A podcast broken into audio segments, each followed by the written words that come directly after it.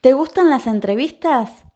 Quédate en Nadie te ve, que a continuación llegan los especiales de Paisaje Literario.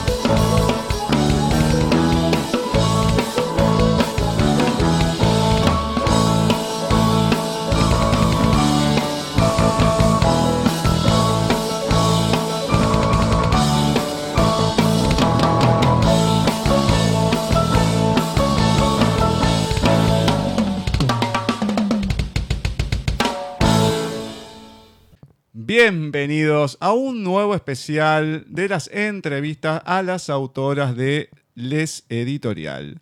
Hoy vamos a contar con la presencia vía Skype de la neuropsicóloga de formación y escritora de vocación, Fanny Álvarez, que nos va a estar presentando su novela Nivel 10, más allá del cuento que ha participado de la antología Insólitas Bexel. Como siempre, en estas entrevistas me acompaña la señorita Laura Rodríguez. Muy buenas tardes. Muy buenas tardes, Gustavo. Muy buenas tardes, noches, audiencia, porque ya en España prácticamente es de noche, ¿vos? Eh, estamos ahí, sí, sí, sí. Es de noche. Eh, a ver, es de noche, pero no tan de noche como diría un, eh, un conductor de la televisión argentina, pero con otra frase porque es mucho más temprano que otras entrevistas, otros comienzos que hemos tenido con el programa original de Paisaje, ¿no? Siempre empezamos a las 11 de la noche, cero horas ya del jueves. Bueno, para lo que es paisaje y demás, estamos en un horario tempranito. Para lo que es paisaje, estamos tomando la merienda más o menos, ¿sí? En paisaje estamos tomando la merienda prácticamente, sí, sí. Ah, en España, bueno, ya un poco más el cafecito después de, entremesa y todo, ¿no? Pero no importa. Igual estamos acá para, para compartir un buen momento de entrevistas. ¿Le parece que comencemos? Comencemos. Muy bien. Bienvenida a Paisaje Literario, Fanny. Buenas, muchas gracias. ¿Todo bien por ahí? Sí, sí, sí, bien. Es que se ha ido un poco el audio. Sí, bien, muy bien por aquí, sí. Muy bien, perfecto. Acá me encuentro con, Laura, que nos acompaña en las entrevistas. Muy buenas tardes, Fanny. Vamos a comenzar con la primera pregunta, que es la, la de rigor, ¿no? Las que todo el mundo que pasa por primera vez la debe afrontar. No es tan complicada, pero bueno, para romper el hielo. ¿Qué me podés contar, en tu caso, de Fanny Álvarez en la voz de Fanny Álvarez? Bueno, pues a ver, ¿por dónde empezamos?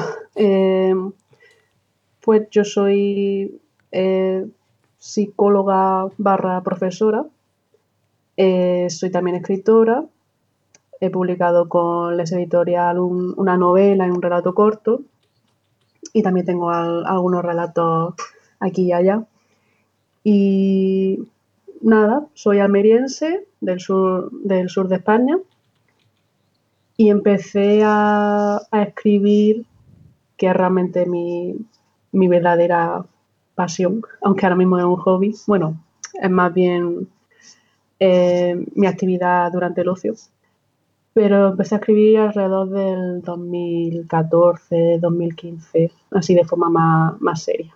Pero bueno, siempre, desde pequeña siempre he estado haciendo cosillas y, y escribiendo cosas, inventando mi historia. Y nada, un poco, en resumen, esa, esa Fanny Álvarez. Muy bien, y bueno, ¿y cómo comenzó tu vida, lo, lo que te acuerdes, ¿no? Tu, tu pasión por, la, por lo que es la literatura en sí. ¿Y cuándo te acordás que, que haya sido el, el momento o la situación que hayas dicho, no, yo lo que quiero es escribir, tener mis propias historias y que esto sea un hobby o no, no importa, ¿no? Pero en ese momento como decir, Mm. quiero hacer esto. Pues por la literatura, eh, desde pequeña, siempre todo lo que caía en mis manos lo, leía, sobre todo los libros que tenían mis hermanos mayores, todo lo que me mandaban en el colegio y tal, yo todo lo que pudiera lo leía. Pero fue sobre todo en la, en la secundaria que ya empecé a leer más, no solo lo que me mandaba, lo que tenía en casa, pero sí lo que mm, iba investigando. Ade- Además era también el principio de Internet y quieras que no, siempre se te abren más puertas hacia otra historia. Y ahí empecé lo que empezó lo que es mi amor a la literatura. Y a escribir más concretamente, escribía de pequeña cuentos, los típicos cuentos súper sencillos y, e irreales que solemos escribir cuando somos más pequeños. Pero así en serio, alrededor de- del 2014, bueno, un poco antes incluso, 2012-2013, que estaba ya terminando la carrera, y empecé escribiendo fanfics, fanfiction, eh, fanfics de, de Glee y de, sobre todo de Glee. Y ahí fue cuando dije, "Mm, esto es lo que de verdad me gusta, esto es lo que me, me mueve y me, y me ayuda a, a seguir motivada y a seguir hacia adelante y tal. Así que yo creo que esa fecha, final de la carrera, alrededor de, de 2013, 2012-2013, fue cuando ya empecé. Tengo entendido, pues lo he leído por ahí, que has participado en concursos mientras estabas cursando la carrera. Sí, sí. De hecho, el primer concurso en el que participé lo organizaba la, la biblioteca de, de la Universidad de Almería, que era de relato corto, y era parte de, de una de las actividades de, de las prácticas de, de la carrera de filología. Y, y nada, participé y, y gané. Sí, La verdad que fue una sorpresa, pero, pero bien, súper bien. Bueno, vos por lo general de lo que conocemos, sos más de escribir ciencia ficción, ¿no? Ciencia ficción pura y, y dura en cierto aspecto. Sí. Pero de, a la hora de, de tus autores de preferencia para leer y demás, o sea, sos amplia, te gusta, no tenés un, un autor determinado, te gusta un autor en general o una temática en general a la hora de, de leer. Ciencia ficción como puede ser otro, otro género, ¿no? Pues lo curioso es que cuando yo empecé a escribir, eh, apenas leía ciencia ficción ni fantasía. Eso empezó casi después. Mm, de hecho, cuando tenía ya el primer borrador eh, de nivel 10, que luego lo, lo saqué autopublicado en Amazon y tal, pero por esa época apenas había leído nada de ciencia ficción y de fantasía. Mm, lo típico de 1984, mm, eh, Un mundo feliz y tal, era lo para mí lo, máximo que, que, había llegado yo de leer de ciencia ficción. Y fue a partir de un poco de esa época que ya empecé a, también a conocer más, eh, más títulos y más, y más autores y autoras. Y sobre todo con la fantasía también. Antes no leía nada, pero yo soy de las que leyó Harry Potter eh, a una edad tardía, con 25 años creo que fue. Y a partir de ahí ya dije, vale, esto me gusta.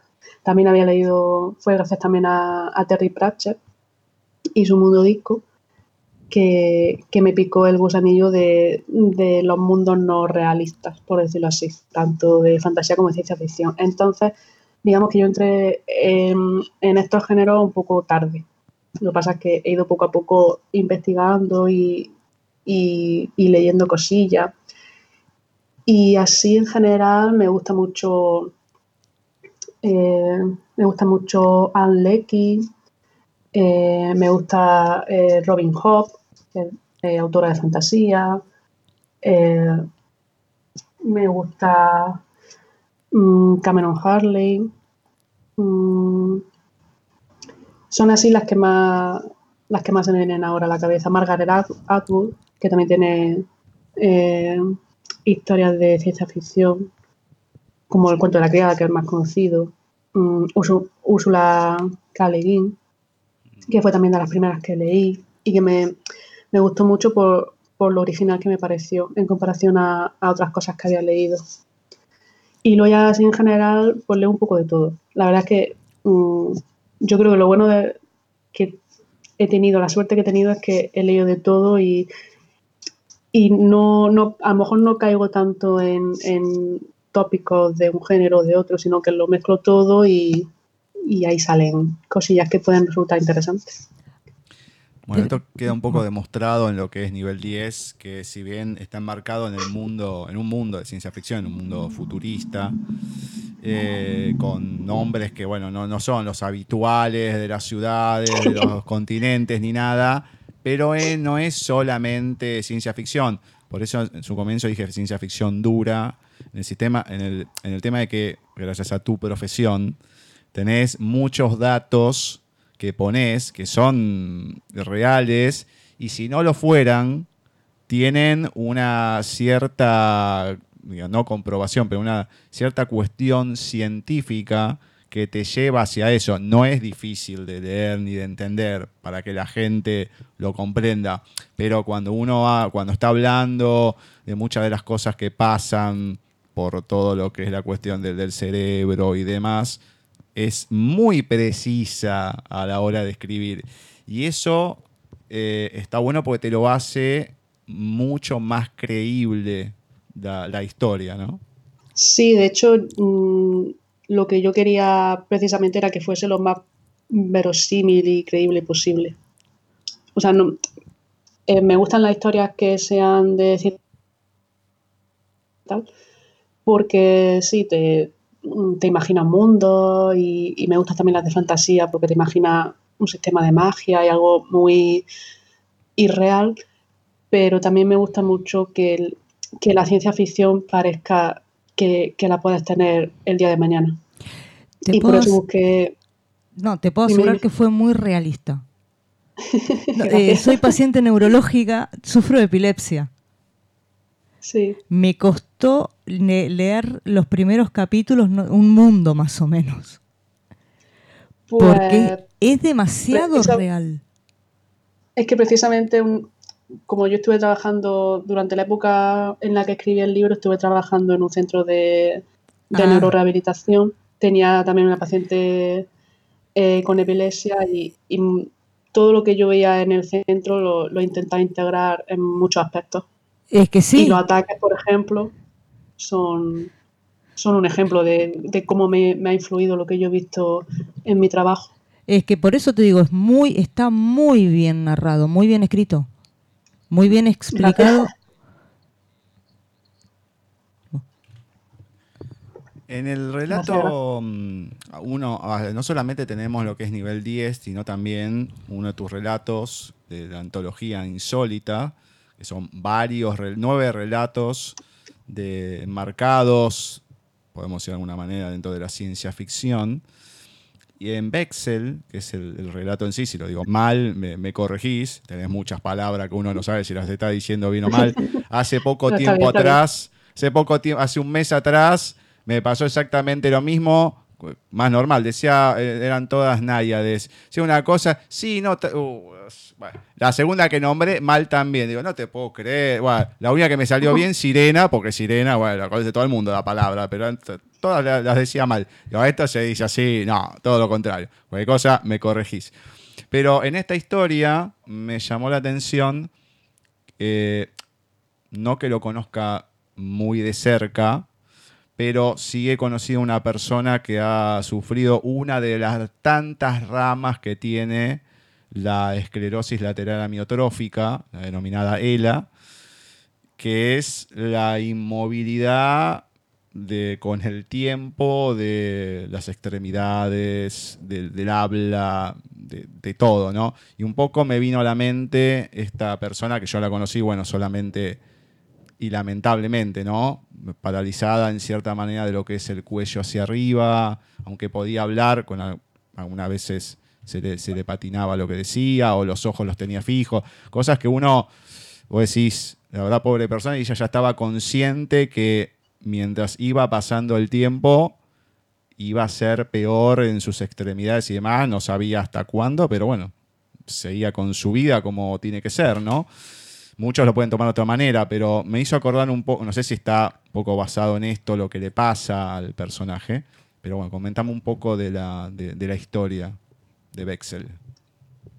Me, alegra que haya entendido la clara referencia a Lela, porque yo también lo... Mi padre murió, eh, tenía ELA y murió por, la enfermedad. Y claro, mm, obviamente si, si has visto o si has conocido a alguien que, ha sufrido la enfermedad o, o la has visto de cerca, mm, la reconoces en el, relato.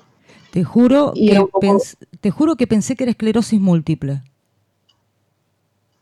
No, novela, sí. Eh, eh, Concretamente yo me basé en, eso. Lo escribí pues un par de años después de que muriera, más o menos un año y pico después de que muriera, y fue un poco contando una realidad que realmente si no lo tienes cerca no, se sabe, no se sabe lo que hay detrás.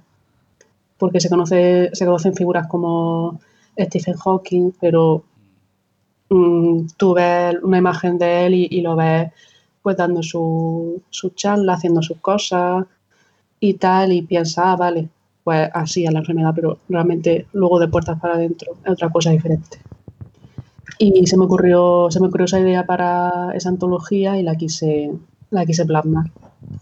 Y bueno, por suerte tenía otro, otro pensamiento una vez que ya em, la gente de la maldición del escritor hizo el fallo y ya vi que no, que no había entrado en, en esa convocatoria, pues pensaba haberle dado otra salida al relato y al final me, me escribió Bárbara y me dijo, oye, mira, que la vamos a publicar con, otros relatos de que se han quedado fuera y tal.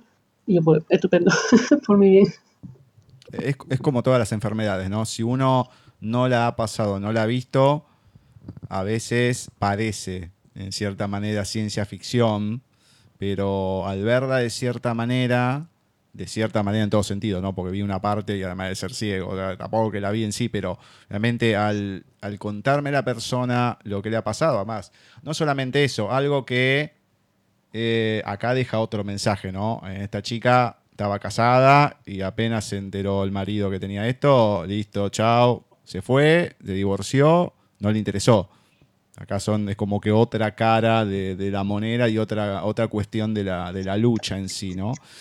Pero uno pensar em, el tener algo que te, como que hoy en día no hay nada, la esclerosis múltiple, tengo a mi cuñada también que lo sufre, es otra cosa que tiene, no, no tiene una cura, pero tiene un tratamiento que si se agarra a tiempo se puede como frenar lo más posible, que se vaya, vaya avanzando muy de a poco y que no, no le pasa. A mi cuñada le pasó de comprar un piso y a la persona que se, al poco tiempo de saber lo que tenía, comprar un piso a una persona en silla de ruedas con esclerosis múltiple, pero claro, una persona bastante grande que cuando la agarró ni se sabía que era la esclerosis múltiple. Entonces, claro, todo lo que le pasó a mi cuñada por la cabeza de tener esa enfermedad y ver a una persona cómo había quedado, postrada en una silla, con casi nada de movilidad y demás, fue muy chocante. Entonces, cuando te ves cosas así como, obviamente ya comentó Laura, y cuando entremos en nivel 10, más con Laura, es como que tenemos muchas anécdotas de, muchos lados con, tus historias, ¿no? Eh, y, lo bueno de poder, bueno, eh, al, lector que lo pueda leer con otro tipo de, de conciencia, bueno, ahí, te, ahí a lo mejor se puede dar cuenta si conoce a alguien, como lo, has dicho, de tomar otra magnitud, de otro entendimiento y otra comprensión ante este tipo de, enfermedades que parecen ciencia ficción, pero no lo son. Exacto. Todo lo que sea intentar abrir la mente y, favorecer otras perspectivas eh, es con lo que yo me quedo, de escribir historias. Bueno, si bien ya empezamos a hablar un montón de, del, cuento antes de, contarlo, contame un poco de Bexel y después ingresamos al plato fuerte, que es nivel 10. Vale, pues el, relato de Bexel trata de un matrimonio de dos mujeres que se plantean la posibilidad de, comprar un, una especie de cuerpo androide al que tú le puedes transferir la conciencia de una persona y ese cuerpo eh, se puede mover a la orden de esa persona. Es como si mm, transfieres tu conciencia a, un cuerpo y puedes vivir a través de ese cuerpo.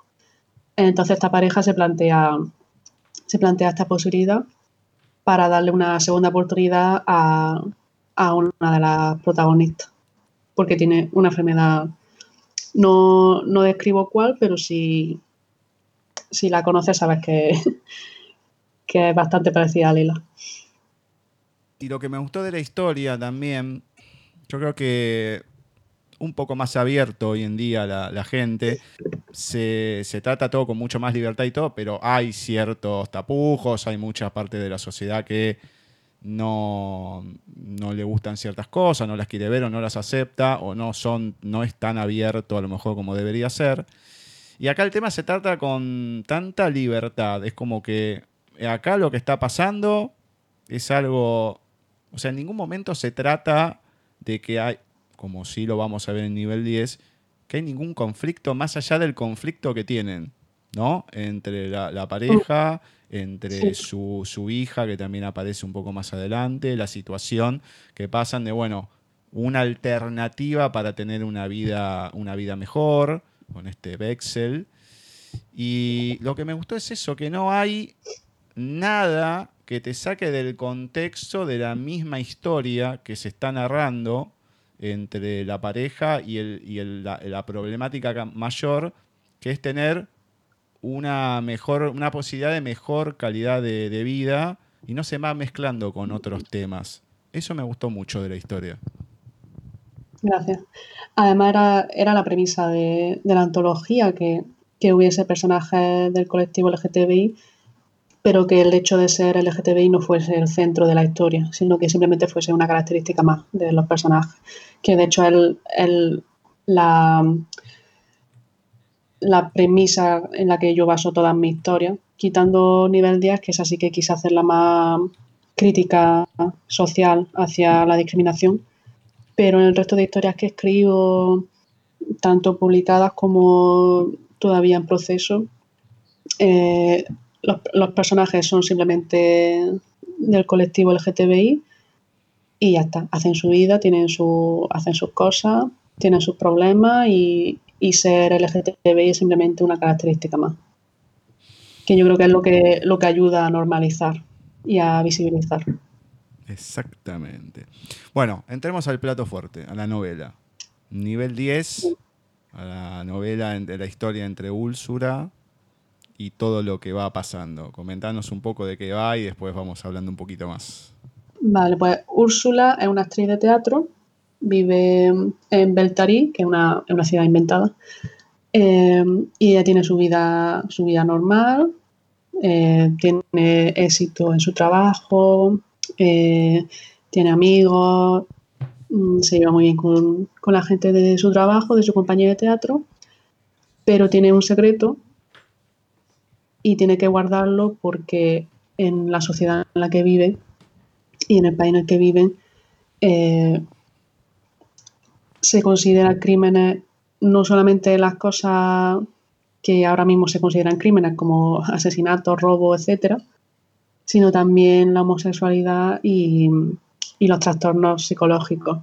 Entonces ella tiene que esconder sus secretos para que no la para que no la culpen ni la mm, ni la criminalicen.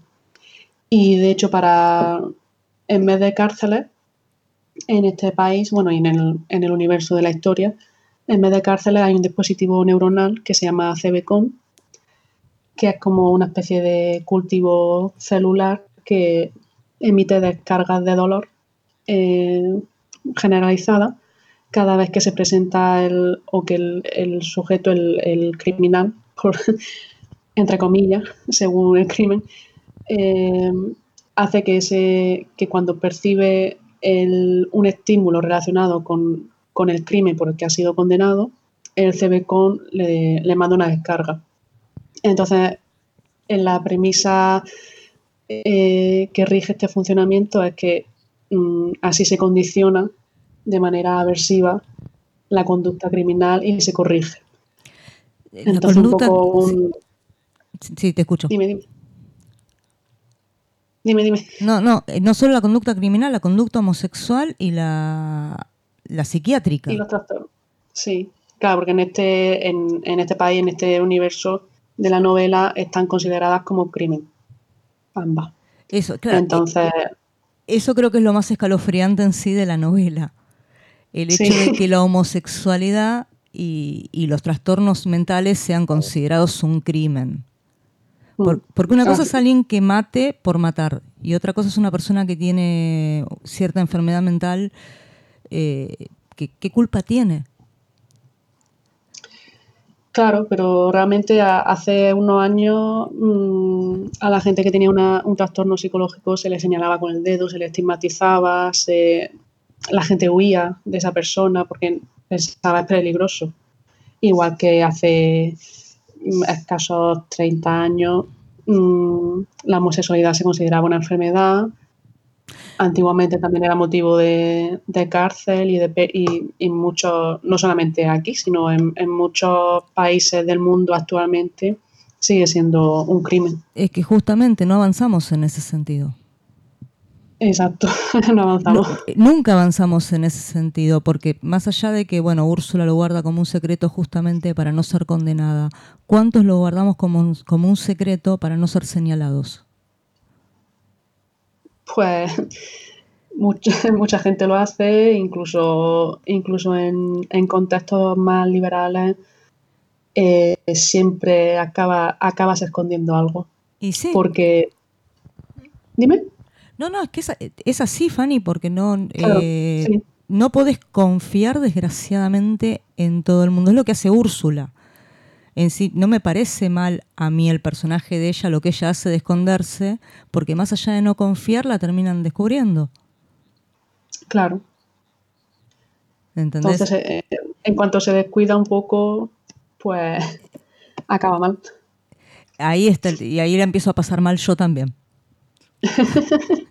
Tú y todo, los que lo han leído. Sin ir más lejos, estamos, vamos a, antes de mitad del siglo pasado, o más o menos, cuando en la época de la Segunda Guerra Mundial y demás, a todos los, también psiquiátricos, homosexual, muchos le daban shock, acá, como acá, pero de otra manera, ¿no? Los trataban con shock eléctricos, lobotomías, y un poco más adelante en el tiempo también, ¿no? Ahí, bueno, capaz que los liquidaban directamente. Pero después era, después y antes, se, trataba, como vos decías, como una enfermedad y un poco como acá, se le daba shock eléctrico para que mejoren. Claro, es que el, el dispositivo del CBCON yo lo, lo imaginé como el, extremo del, del, electroshock que había antes. Solo que más a un nivel neuronal y más siguiendo las leyes del condicionamiento clásico y del el condicionamiento instrumental de psicología. Pero ah. la, esencia es mm, una versión extrema del, del electroshock y de ah. las terapias de conversión. Ah. A ver, supuestamente, por lo que yo leí, eres neuropsicóloga. ¿Es verdad? Sí, bueno, hace tiempo que no ejerzo, pero sí tengo formación en, eh, neuropsicología. Conocimiento en ambas, en neurología y en psicología. Sí. ¿Algo de esto puede llegar a ser factible en algún momento? no demos ideas, por favor. No, no, no es dar ideas, eh, porque yo una vez, no me acuerdo dónde leí, no me pregunten, y lo venía pensando. Que, le pongan un, un CBCON. No, eh, algunas conductas criminales, eh, eh, según en qué parte del cerebro uno investigue, no sé si podían llegar a tener cura o no. No me acuerdo dónde leí esa locura. En su momento me pareció una locura. Cuando leí, nivel 10 me pareció una locura lo que había leído y nivel 10. Pero ahora que la tengo a Fanny, quería saber si se puede llegar a una corrección a nivel neuronal a nivel eh, cerebral? Yo, a ver, yo creo, de hecho, últimamente me estoy viendo noticias de avances en neuropsicología y en, biotecnología y tal, que a mí me asustan por, por el hecho de, decir, yo esto me lo imaginaba, me lo imaginaba con, cierta lógica y, y, sí que lo, en su momento lo pensaba que podía ser factible, pero más adelante. Y últimamente veo muchas cosas y muchas noticias de, progresos tecnológicos y científicos y, me alarma el hecho de que sea tan, tan cercano en el tiempo estos, estos progresos. Porque mm, yo planteé la historia y el funcionamiento del CBCON y de, y de todos estos avances tecnológicos del libro, los planteé siguiendo una, progresión lógica de lo que yo he estudiado, de lo que creo que podría pasar en un futuro. Y pienso que sí, que a lo mejor no ahora, pero sí que podría ser mm, factible descubrir en qué, dónde se localiza eh, ciertos pensamientos, ciertas conductas, qué, qué mecanismos están debajo de, de ciertas conductas, sean positivas o negativas. Yo creo que eso sí es factible. Creo que es factible que se puedan cambiar artificialmente, que no sean solo por aprendizaje o por. sino que pueda ser también mm, farmacológicamente o, o, de cualquier otro modo. Sí que lo es factible. Lo que ya no sé es en qué periodo de la historia será factible. Y lo que también me asusta, por decirlo así, es mm, el criterio moral y sí, sobre todo el criterio moral de la gente de decir, vale, esto es factible y podemos hacerlo, pero deberíamos hacerlo, aunque tengamos los, los, medios tecnológicos y científicos para hacerlo. Entonces, yo creo que, respondiendo a tu pregunta, creo que sí sería posible algo si no igual, pero sí bastante cercano. Lo que pasa es que ojalá se, tomen el, tiempo para debatir si, sería moral y ético emplear estos avances para esto. Es que justamente también hay que ver en las manos de quién caen esos avances. Exacto. Porque en la novela caen en manos de gente que piensa que, que la, eh, la homosexualidad y los trastornos mentales son un crimen, pero a lo mejor caen estos avances caen en manos de otra gente que piensa diferente y no y tendríamos otra novela. Eso da para, último me hizo reír. Da para, otra parte, entonces. Da para otra novela con, con Nivel otra 10, parte 2. Bueno, más allá de lo... 10.5. Más allá de lo que es el personaje de Úrsula, también nos encontramos con otra persona que aparentemente le está siguiendo los pasos y en el momento que ella se da cuenta y la va a encarar, bueno, esta persona, en primer momento, se queda medio ahí que no sabe qué decirle y le comenta finalmente que quiere hacer un estudio antropológico de las personas sebeconiadas y por eso estaba tratando de, de, seguir sus pasos y demás, de ver cómo eran las reacciones que producía el sebecom. Ahí tenemos algunas eh, precisamente situaciones que van ocurriendo, que le pregunta, y después, bueno, que la lleva a distintos lugares para ver cómo funciona todo, toda la fobia que hay ante esta gente que piensa que todos son, obviamente, delincuentes de máxima seguridad, y también los recaudos que hay que tener, porque por más que quiera hacer un estudio, tienen que tener cuidado de que la gente si las ve, no las ve, porque tampoco se puede, hay una fobia y, que no, y tampoco se puede ayudar porque está penado ayudar a una persona sebeconiada. Sí.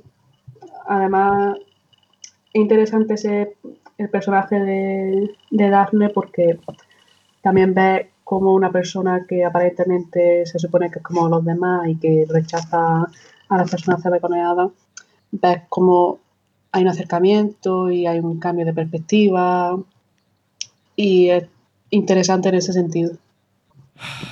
La verdad que mm, a mí no me causó tanta impresión como a Laura, ¿no? Eh, vos nunca sufriste un ataque epiléptico, querido. No, no, no, por tuve muchos ataques de otras cosas. Pero nunca sufriste un ataque epiléptico, vos no sabés lo que... y por las dudas, toco madera.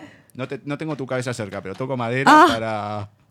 Eh, por favor, que conste acá por las dudas de que lo borre, que me maltrata psicológicamente durante las entrevistas. Es imposible eso. bueno, y tenemos un, el último personaje que, te pregunto, que es una persona que quiere ayudar, entre comillas, porque tiene un beneficio, a Úrsula que pueda tener una vida un poquito más liviana y esta cuestión de, un neutralizador que aparece, una esperanza para, bueno, no sufrir tanto. Sí, eh, me gusta mucho ese personaje. es de los, así de los que he escrito, de los que más le tengo cariño.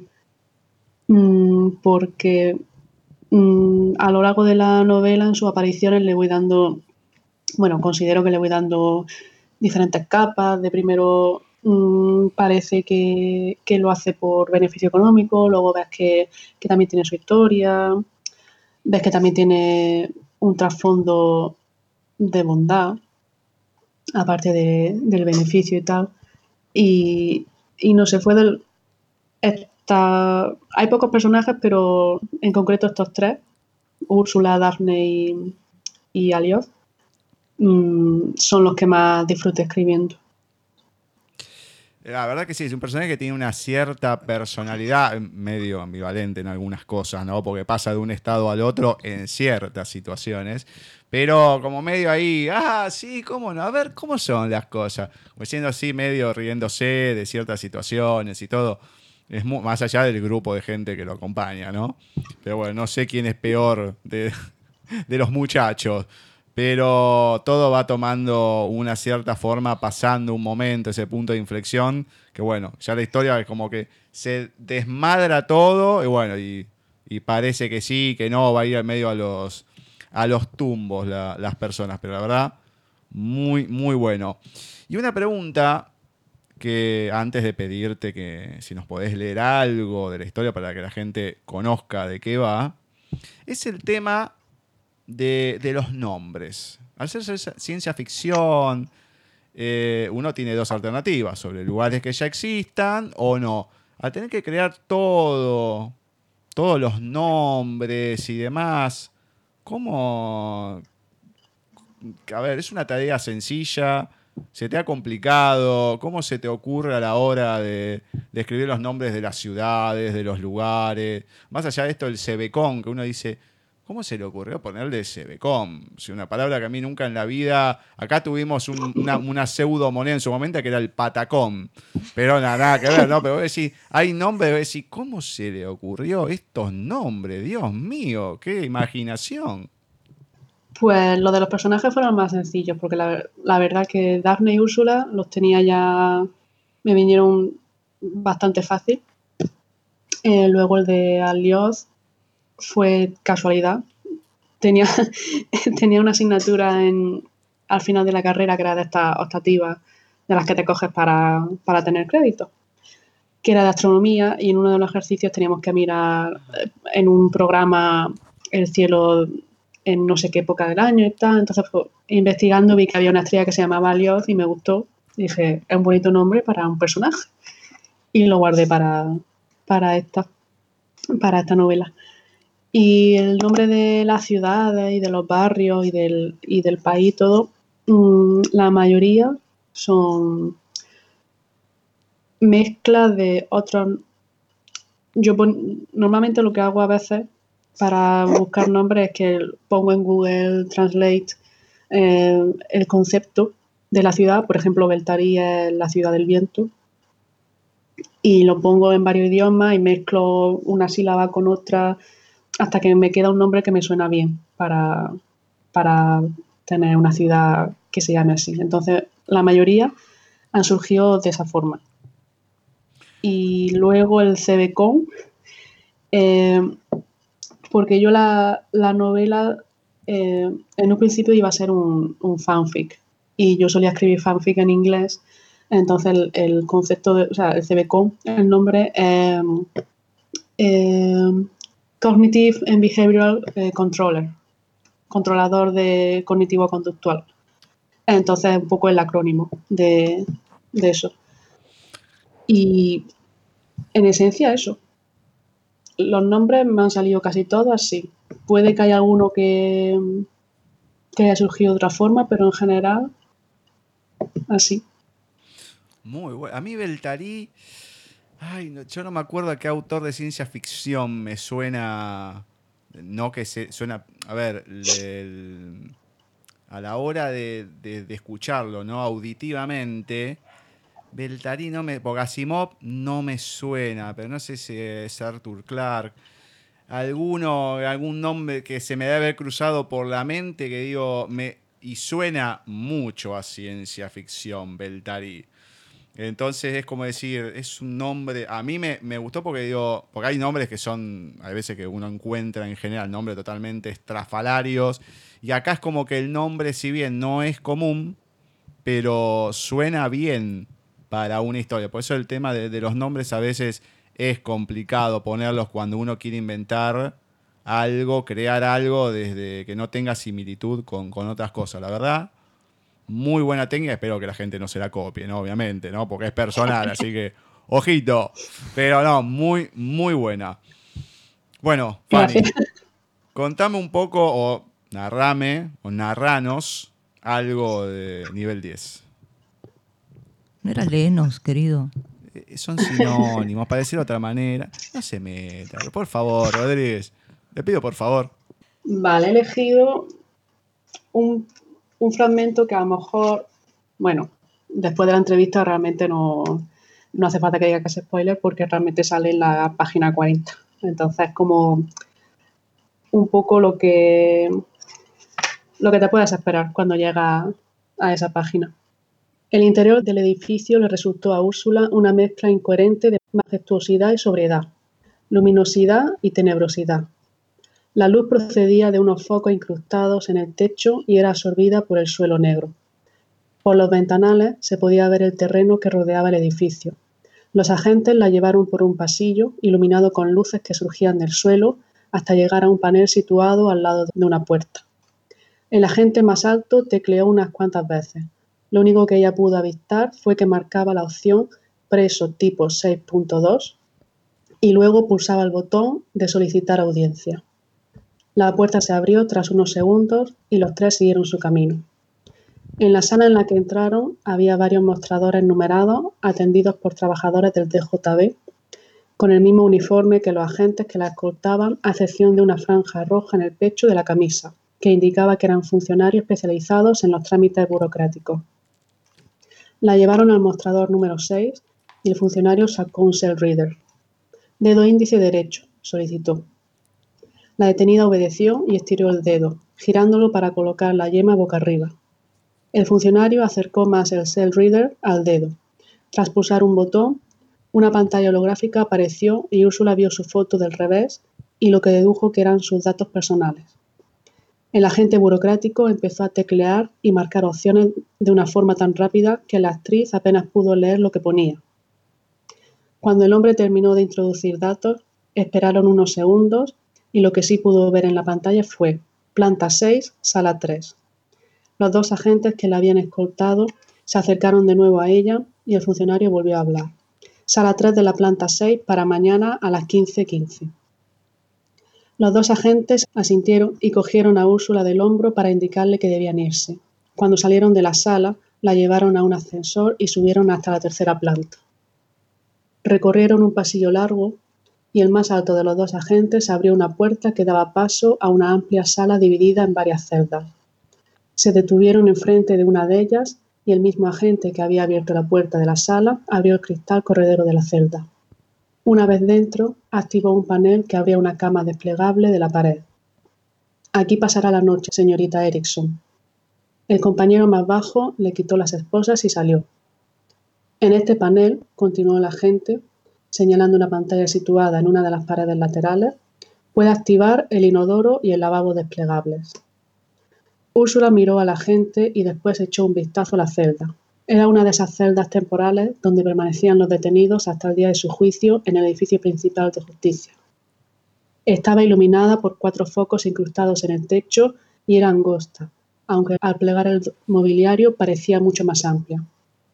En ese de ahí, continuó la gente y esa vez señaló la pared situada frente a la puerta, tiene un cell reader donde podrá ver sus cargos y el abogado asignado para su caso.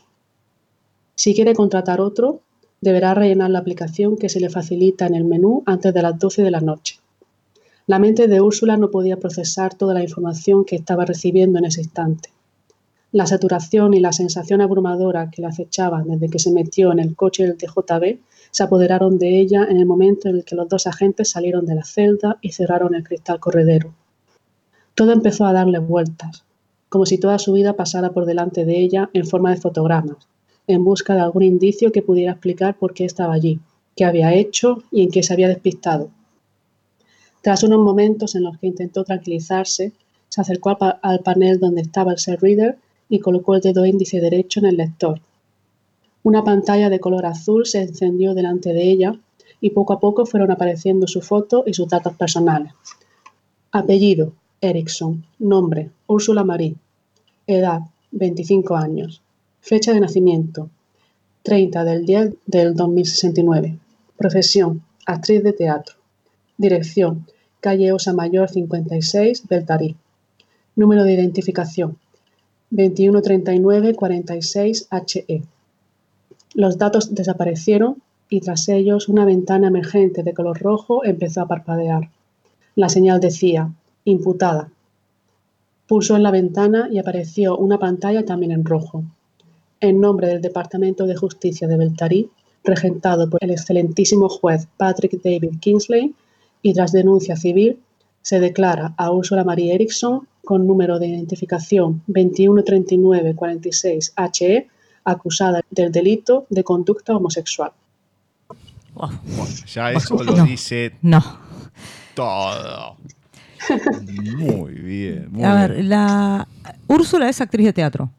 Porque lo dijo ella, así que yo no estoy diciendo nada, nada que no haya dicho. Eh, y el libro está dividido en actos. Es por la, por la protagonista, justamente. Sí, exacto. Además, que a mí me gusta mucho el teatro y, y quería darle también ese toque dramático. además eso, no solamente ser actriz, sino bien como una obra de teatro. No, encima no, no, no de un solo acto, eh, sino de Varios, cuatro actos. cuatro actos, sí. Muy bien. Por lo cuatro general, las historias de teatro son así. Cuatro actos muy bien marcados, aparte. Gracias. Muy bien, la verdad que em, a mí me, encantó lo que es la, historia de nivel 10. Me gusta, se lo manifesté a Fanny, lo que es la ciencia ficción. No es que me gusta la ciencia ficción dura, que está llena de datos. Esto tiene algunos datos que están buenos y después la historia, bueno, va por otros lados, pero es todo como muy factible y medio lo, que le preguntó Laura y lo que fue contestando Fanny, que hay cosas que le sorprende como que ya estén tan cercas. O sea, que tiene un cierto grado de factibilidad los, los hechos. Esperemos que no se llegue a esto, pero bueno, uno nunca, se, nunca sabe con el ser humano. Es que si nos ponemos a pensar, Gus, a ver, eh, Úrsula dice que nació en el 2069, tenía 25 años. Ponele que hayan estado en el 2090, no estamos muy lejos. Parpadeaste y estás en el 2090. Ya está. Eh, no creo que ninguno de los dos llegue al 2090. Si no, vamos a tener una vida muy larga. Eh, Yo por lo menos no pretendo llegar hasta el 2090. Que quiere pero te, digo, más o menos, más o menos para esa fecha y no estamos tan lejos si te pones a pensar. Ah, bueno, pero si uno toma en cuenta que a lo, de lo que fue a lo largo de la humanidad, recién a partir de, de principios de los 90 para acá, si, vamos a darle un poquito más de tiempo, fines de los 80 para acá, fueron cuando los, cambios científicos, eh, científicos y de, todo estilo, se fueron dando más eh, de forma acelerada. Todo lo que fue la historia de la humanidad, si uno se ve que fueron varios periodos de la misma manera, después hubo un cambio, varios, mucho tiempo de la misma manera, pero hace recién pocas décadas que los cambios son acelerados a partir de todo lo que fue de forma más masiva eh, todo el tema de la computación y que va avanzando, ¿no? Eso ha, implicado que se pueda avanzar en muchas áreas de la, ciencia. Pero si uno ve año tras año, hay un montón de adelantos científicos que en décadas anteriores no se hubiesen imaginado en tan poco tiempo todas estas cosas. Hoy en día es así, por eso no sé si 2090, ¿eh? creo que puede ser mucho. Yo creo que más o menos para la edad que nace, para el año que nace Úrsula, y creo que antes también, ¿eh? así que no me extrañaría. Fanny, comentame ahora los proyectos que tengas ahí en puerta. Pues estoy escribiendo, tengo varios proyectos que los estoy escribiendo poco a poco y algún relato que tengo así guardado que, que envié a, un concurso y, no entró o que tengo por ahí eh, guardado en, el ordenador, lo voy a ir subiendo poco a poco a, a Lectu, a la plataforma de Lectu, eh, bajo pago social, que es una modalidad gratuita. Y nada, poco a poco iré, iré sacando esas cosillas. De momento, el pasado 20 de, enero, sí, el 20 de enero saqué, publiqué un relato histórico que se llama La Profesora y está disponible en Lectu. Comentame ahora dónde la gente te puede encontrar, dónde te puede escribir, página, tu, página de autora, dónde pueden encontrar el libro, todo. Pues en redes sociales, en Twitter, eh, arroba Fanny barra baja. Em, luego en mi blog, que se llama la escritora entre el centeno eh, eh, luego en Instagram, aunque no lo uso tanto para tema profesional literario, pero sí que de vez en cuando pongo cosillas. Eh, en Instagram, arroba Sikanazi, S-I-K-A-N-A-Z-Y. Y ya está, esas son mis tres redes principales. Y luego el libro, eh, pues si lo queréis quien lo quiera en versión eh, digital puede tenerlo en Amazon, eh, a través de la página de las editorial, en Kobo, en la Casa del Libro. Y en papel, pues si vive en España, pues a través de también de la web de, de las editorial. Hay varias eh, librerías que sobre todo son librerías LGTBI friendly Por ejemplo, en Almería, en, librerías, en librerías Picasso está. En Madrid, en Bercana, obviamente. en Barcelona, en la librería Cómplice, etc. Y luego en América, eh, a través del portal Busca Libre, en amazon.com también se pueden contar. Eh, allí en Argentina, en concreto, creo también en Ozono. En Colombia, por ejemplo, en librería de la U. Mm, en México, en librería Gandhi. En Perú, también dentro poco, si no está ya, dentro poco en SBS. Y el listado completo lo, lo podéis encontrar en la página de Les Editorial, que hay una pestaña que pone puntos de venta y ahí está más detallado y, y mucho más mejor explicado. Bueno, genial. Bueno, no tienen excusa. Así que tienen un montón de puntos de venta donde lo pueden conseguir, más allá de digital o físico. Sí, bueno, aprovechen, cómprenlo y si no, participen del concurso que tenemos, a ver si se ganan alguno de los ejemplares en formato digital, lógicamente. Bueno, así disfrutan de la historia y le comentan ahí en las redes a, Fanny qué les ha parecido la historia. Bueno, Fanny, de mi parte, muchísimas gracias. Vuelvo a repetir, me ha encantado leer. A, eh, vosotros. no, me ha encantado leer nivel 10, la historia en sí me gustó y mucho todo lo que va pasando y cómo está escrito. Muy buenos los personajes, la historia, cómo va siguiendo. Nada parece descabellado decir, no, bueno, ciencia ficción decir, no, bueno, esto no existe. Bueno, es como que suena todo muy creíble y la verdad se agradece cuando una historia puede reunir todos esos requisitos. De mi parte, muchísimas gracias. Bueno, y por mi parte, por mi parte, muchísimas gracias también. Eh, me encantó. Lo leí cuando tuve que hacer la reseña, lo volví a releer ahora para entrevistarte. Aunque no aprenda a pronunciar acá, como dice mi compañero. De todas maneras, no, la verdad, me encantó leer tu libro. Eh, de hecho, me encantó leer también Bexel. Aunque mis problemitas de memoria me llevaron a acordarme hace una semana que Bexel era tuyo. Te teníamos que entrevistar y le, digo al, acá al chico este tengo un, algo más de, Bex, de, de Fanny Álvarez. Te lo paso. Y se lo tuve que pasar corriendo por mail porque me había olvidado que Bexel era, era tuyo también. Pero bueno. cosas que pasan a, esta cabecita que últimamente no funciona. Dios mío, yo no lo puedo creer. ¿Qué es lo que no puedes creer? ¿Que no funcione? Por algo digo que tenés ahogadas las neuronas.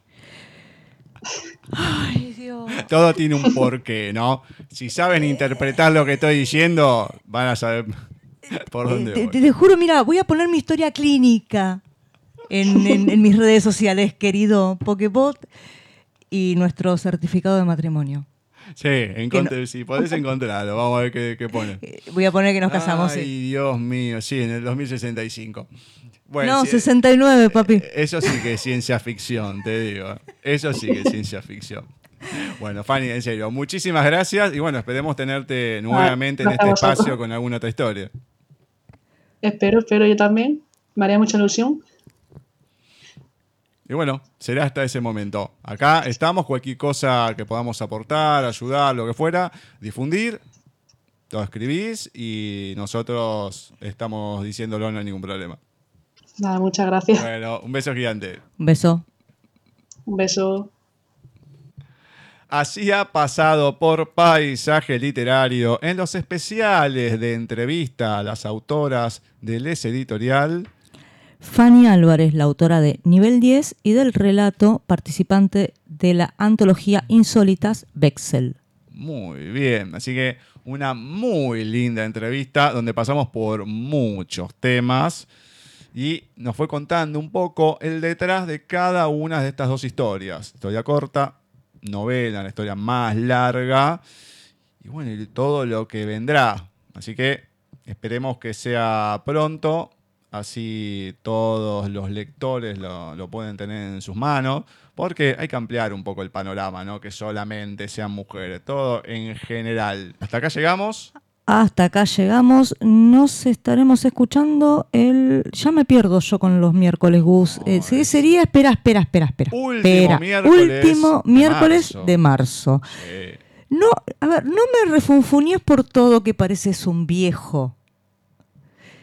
Yo te lo pregunté porque yo me pierdo a veces, querido. Bueno. ¿Puede ser? Y después no, dice de viejo, me parece. No te ofendas por todo. Te está agarrando el alemán, ¿eh? Sí, sí, hace rato. Nosotros nos vamos a encontrar en pocos minutos. Quédense que viene el programa oficial de Paisaje Literario con las lecturas y una nueva entrevista. Y con estos especiales a las autoras del Les Editorial nos encontraremos el último miércoles de marzo en un nuevo programa.